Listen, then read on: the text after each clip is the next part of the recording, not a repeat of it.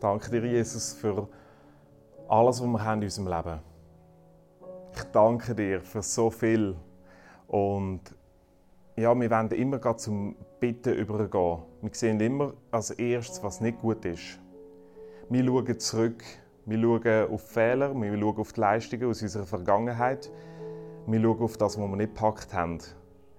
Und ich möchte jetzt wie ganz bewusst den Blick wenden und zu dem schauen, wo das Potenzial ist, wo Chancen ist, wo eine Zukunft ist, wo du uns möchtest geben, auch, wo du uns schon gegeben hast. Und ich bin gespannt, was wir erleben dürfen. Amen. Das Thema ist, wir sind mit in der Serie «Wie redet Gott zu dir?» und Gott möchte zu dir reden und er möchte durch dich reden. Das Thema ist «Be a Prophet». Das heißt, wir haben es mega lang angeschaut, bevor Gott durch dich reden will, will er zu dir reden. Aber jetzt geht es darum, er möchte durch dich reden. Und der Text, den ich möchte anschauen möchte, der stammt aus dem 1. Korintherbrief 14, Vers 3. Dort sagt Paulus folgendes. Wer aber prophetisch redet, der redet zu Menschen, zur Erbauung und zum Zurufen und zum Zusprechen. Das ist jetzt eine eigene Übersetzung. Also müssen deklarieren, oder? Weil äh, im Normalfall sage ich, welche Bibelstelle oder welche Bibelübersetzung ich brauche. Jetzt, der Punkt ist, du wirst manchmal etwas erleben, wenn du die Bibel liest, dann vergleichst du verschiedene Übersetzungen. Du triffst auf einen Vers, da hat jede Übersetzung irgendwie eine andere Übersetzung. Und da ist so ein Vers. Und dann bist du an einem Punkt angelangt, wo du nicht musst zweifeln darüber, ob die Bibel wirklich authentisch ist, ob sie treu überliefert worden ist, sondern dann weißt, dass im Ursprungstext, im griechischen Text, ein Schatz vergraben ist, wo wir im Deutschen nur an der Oberfläche kratzen können. Und jede Übersetzung probiert zu finden, was es ist. Darum habe ich mal mir erlaubt, eine eigene Übersetzung zu machen. Das ist der erste Vers von der Mattis Bibelübersetzung. Geht noch die Ewigkeit, bis sie dann rauskommt. Ähm, genau. Es sagt Paulus, wer prophetisch redet, der redet zu Menschen. Das ist die Essenz von Prophetie. Zu Menschen reden das größte Geschenk, das du jemandem machen kannst, jetzt sage ich mal, im Blick mit einer Beziehung auf, mit Gott, im Leben mit Gott, ist nicht nur, dass du für jemanden beten sondern dass du zu jemandem ein Wort von Gott redest. Es gibt wie zwei Richtungen. Oder Gebet ist, über jemanden oder über eine Person zu Gott etwas sagen. Prophetie ist, zu einer Person von Gott etwas sagen. Das ist der Unterschied. Und der Essenz von Prophetie, und um den Zahl gerade mal zu sehen am Anfang, ist nicht Zukunft vorherzusagen. Das ist nicht der Inbegriff der Prophetie. Das ist ein Teil davon. Sondern es ist zu einer Person etwas sagen. Es geht nicht um Vorhersagen, sondern um Hervorsagen. Etwas aussprechen. Das Wort Prophetie das haben wir im Deutschen entlehnt aus dem Griechischen selber. Und bedeutet wörtlich pro, vor jemandem oder für jemanden, vor jemandem in erster Instanz fe etwas sagen. Prophetie heißt einfach vor jemandem etwas sagen. Nicht vorhersagen, das ist nur ein Teil davon, sondern hervorsagen. Man hat meistens das Gefühl, oh, prophetisch oder ist mega grandios, mega elitär. Nein, es ist etwas ganz Egalitäres. Weil der Paulus, der sagt im Vers gerade vorher folgendes: Bemüht euch, so liebes Precious, um die Gaben des Geistes, am meisten aber um die Gabe der prophetischen Rede. Er sagt, Gott gibt Gaben. Er gibt damit auch Aufgaben. Er möchte eine Kultur, die prophetisch ist. Und jetzt sagt er, von all der Kulturanteil, was es gibt im Leben mit Gott, ist eine Kultur das Wichtige, das Prophetische. Darum, ich möchte eine prophetische Kille sein. Ich möchte ein prophetisches Leben. Und der Paulus sagt zu keiner anderen Gabe, wir sollen sie eifrig bemühen. Wir sollen uns danach ausrichten. Ich merke, viele haben auch Prophetie. Etwas irgendwo da muss man sich antasten. Oder das, nur Durchlauchte haben das Prophetische. Die Bibel kehrt es um. Sie sagt, prophetisch reden kann jeder. Weil es ist nicht etwas in der Zukunft unbedingt vorherzusagen, sondern etwas hervorzusagen, etwas aussprechen für eine andere Person. Etwas dürfen sagen von Gott für einen Mensch. Und ganz am Anfang in der Bibel gibt es eine Stelle, da ist der Mose, ein großer Prophet, der hat plötzlich erlebt, dass zwei im Stamm, wo sie haben, auch angefangen haben, prophetisch zu reden. Im Auftrag von Gott. Der Josua, sein Zögling, hat das gesehen. Hey, da reden auch noch zwei prophetisch. Hat sich enerviert, ist zu Mose gegangen und gesagt: Hey, die zwei reden auch prophetisch. Und dann sagt der Mose, und das ist eine Haltung von einem Prophet, sagt das ganz genau. Er sagt in 4. Mose 11, ich wünschte mir, dass alle aus dem Volk des Herrn Propheten wären. Alle. Prophetie ist nicht etwas, das für ganz spezielle ausersehen ist von Gott, sondern Gott möchte in dein Leben etwas Prophetisches legen. Etwas Prophetisches in deine Beziehung, etwas Prophetisches in deine Ehe, etwas Prophetisches in deinen Alltag, in deinen Job, in, in deine Familie, in deine Verwandtschaft. Er sieht dich dort als Prophet. Prophetie ist nicht das Letzte, wo du erstreben sollst, sondern mit dem solltest du anfangen, sagen jüdische Philosophen. Sie sagen, das ist eigentlich das Grundmerkmal von jemandem, der sich nach Gott ausrichtet. Und dann sagen sie, es ist aber auch der Gipfel der geistlichen Entwicklung. Das bedeutet, sie sagen, je mehr du möchtest im Glauben wachsen mit Gott, das wirst du, je mehr du dich nach dem Prophetischen ausrichtest. Dass du jemandem zu einer Person etwas von Gott kannst sagen. Wir werden natürlich jetzt anschauen, was das heißt, was das genau bedeutet. Vor allem in drei Wochen schauen wir das noch konkreter an. Wie, wie strecken wir uns nach dem auf? Wie, wie hören wir, was Gott über eine Person möchte durch mich sagen? Ähm, aber heute ist so ein bisschen mehr, was ist denn die Haltung von, von einem Prophet? Was bedeutet das grundsätzlich? Ähm, und das Erste ist wirklich, es ist nicht etwas vorhersagen, sondern etwas hervorsagen. Und jetzt, ich merke, wenn wir in die Gesellschaft schauen, Zukunft ist mega wichtig. Und es gibt unzählige Möglichkeiten, sich irgendwelche Informationen aus einer geistigen Welt oder aus einer anderen Welt zu holen im Blick auf unsere Zukunft. Und die Bibel sagt, das ist ein Teil der Prophetie, aber es ist nicht die Essenz der Prophetie. Warum? Weil in der Regel machen dich Zukunftsaussagen gefangen. Wir sehnen uns zwar alle danach, etwas zu wissen über unsere Zukunft aber es macht uns gefangen. Es gibt viele Möglichkeiten, das Horoskop, Tarotkarten, Pendeln. Es gibt unzählige Möglichkeiten, wo dir Leute können etwas sagen in deine Zukunft hin. Und das gibt's. Aber es setzt dich nicht frei, sondern es macht dich gefangen. Es setzt dich unter Druck und nicht frei. Und das Prophetische, was die Bibel sieht, ist nicht etwas, das dich unter Druck setzt. Und das ist mal das Allererste. Wenn du schon erlebt hast, dass jemand ist und hat, du, ich habe Prophetie für dich.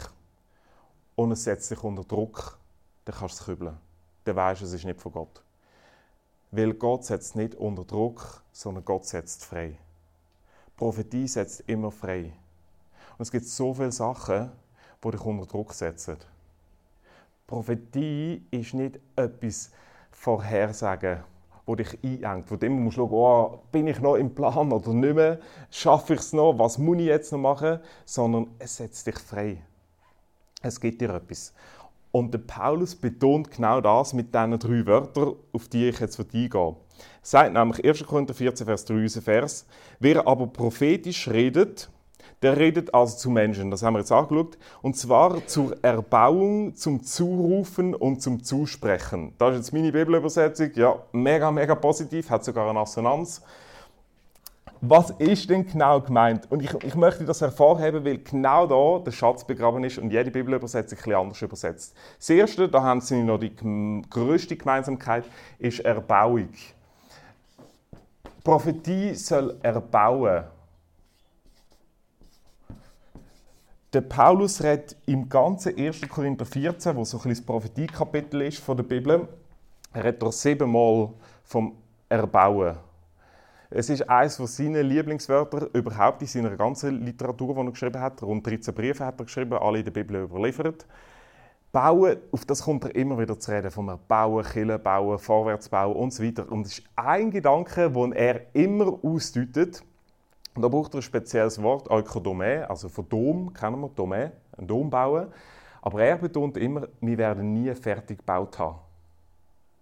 Und der erste Aspekt von Prophetie ist, es ist etwas, wo der andere erbaut im Blick auf seine Zukunft. Es wird ein Dom gebaut, ein herrliches Gebäude, aber es ist nie fertig. Das heißt, das Schlimmste, was du mir kannst sagen, ist, der Matthias ist so und bleibt so. Das ist etwas, was für mich am verletzendsten ist. Weil ich glaube einfach nicht daran. Ich glaube nicht, dass irgendwann fertig ist. Der Geist von Prophetie sagt, es ist noch etwas möglich das Beste kommt erst noch. Und ich habe gedacht, manchmal musst du die Predigt nicht nur halten, sondern du musst sie tragen. The best is yet to come. Das ist Prophetie.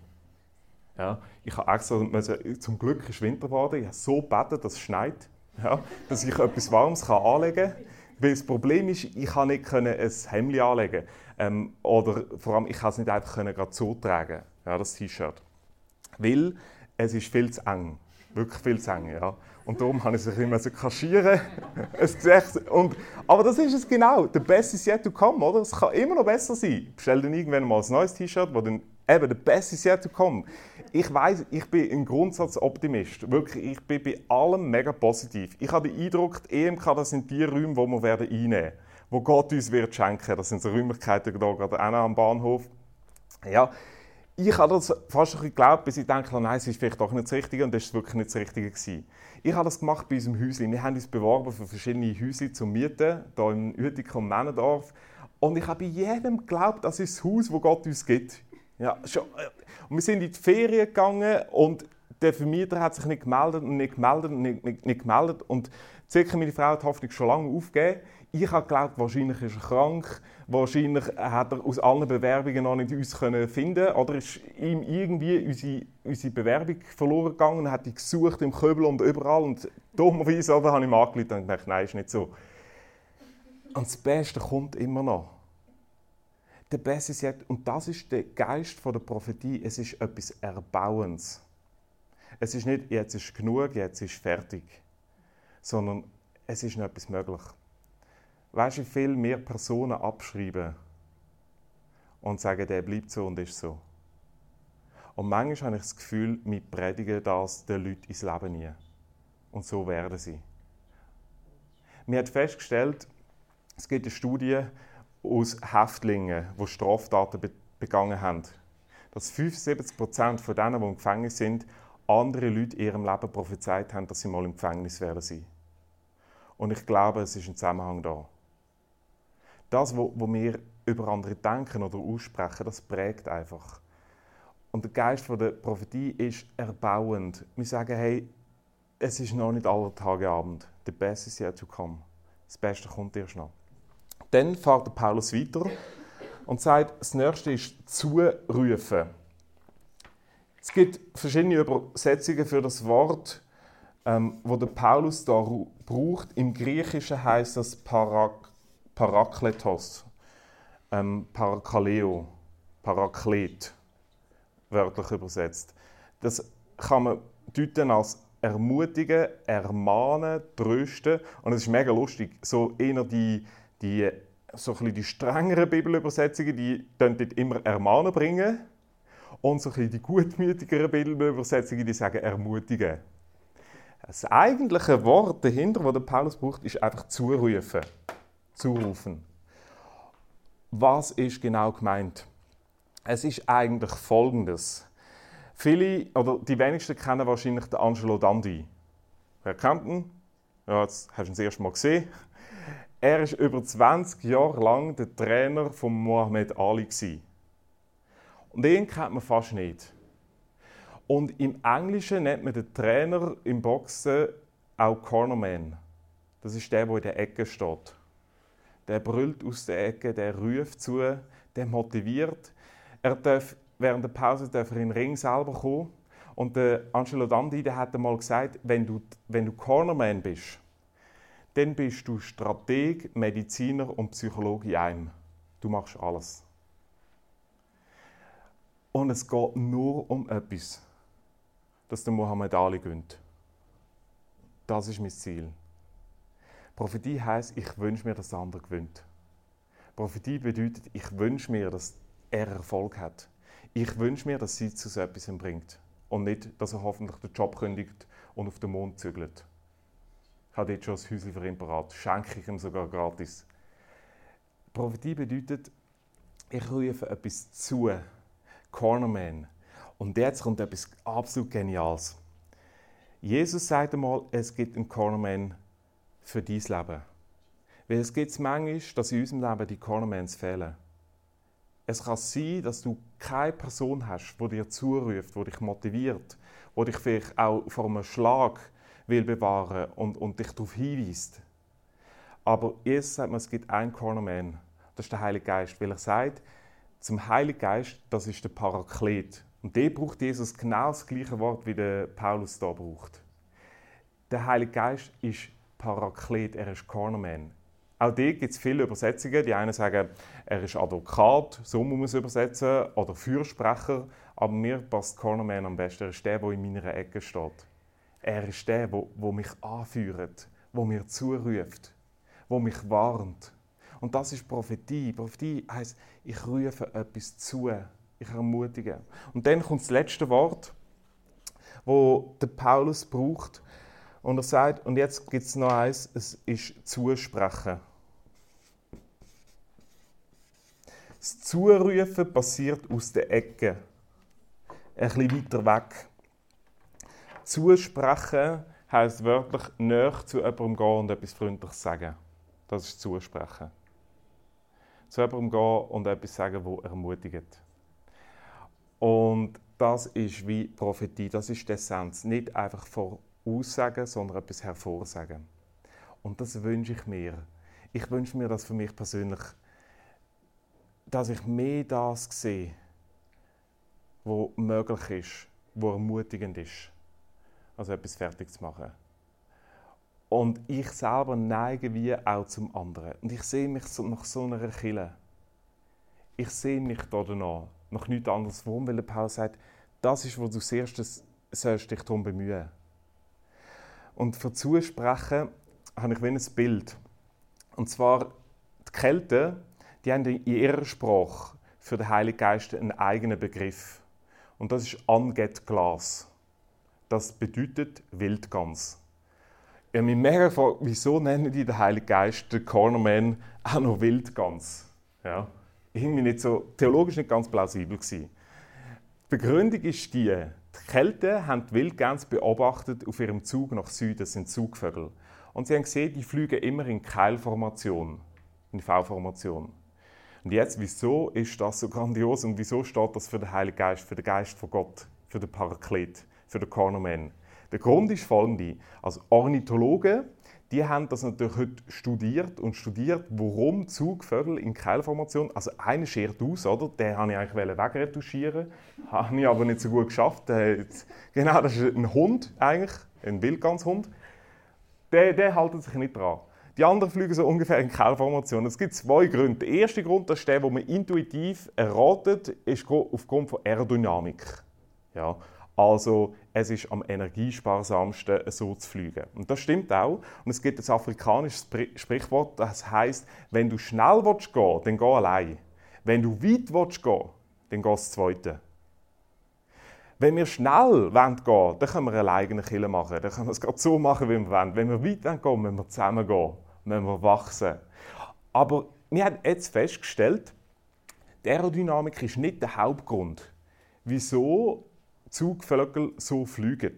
Er ist nur der zweite Grund. Weil in 95% der Fälle fliegen sie nicht den aerodynamisch besten Abstand zueinander. Sondern sie halten sich nicht wirklich immer dran. Die wechseln immer ein bisschen. Auch Positionen wechseln sie immer ein bisschen. Sie haben Folgendes festgestellt. Der Hauptgrund ist Kollisionsgefahr und Kommunikation. Weil in dieser Formation haben sie den grössten Sichtkontakt zu den meisten Mitgliedern und sie können sich am besten warnen vor Kollision oder es trifft halt nur einen. Ja, das habe ich noch lustig gefunden. trifft nur einen und die anderen fliegen dann nebenan vorbei. Aber das, darum haben sie jetzt den Heiligen Geist Wildgans genannt. Und es betont das Zusprechen für näher bei jemandem sein, um ihm noch etwas zu sagen. Etwas zuzusprechen. Etwas, das ermutigt. Ich möchte aufhören mit einer Geschichte. Und zwar der Ken Robinson ist ein Autor in England und der hat mit dem Paul McCarthy, äh, Paul McCartney und dem George Harrison hat der zusammen die Schule gemacht. Die zwei letzteren, die kennt man, die sind von Beatles. Und dann irgendeines Tages, die Beatles sind mega berühmt worden, ist der Ken zum, zum Paul gegangen und haben sich darüber geredet. Und dann haben sie ihre Schulnoten mal verglichen sind zum Musikunterricht gekommen. Sie haben den gleichen Musiklehrer gehabt, die gleiche Klasse gehabt. Da haben sie festgestellt, dass der Ken viel bessere Musiknoten hatte. Und festgestellt, der Ken hat viel bessere Musiknoten als der, der, der Charles, der andere Charles Harrison. Und dann sagt der Ken folgendes, und er zitiert das in einem Buch, und er sagt, hey Paul, der Lehrer hat die Hälfte der Beatles in seiner Klasse gehabt und hat nichts Außergewöhnliches festgestellt. Wie krass ist denn das?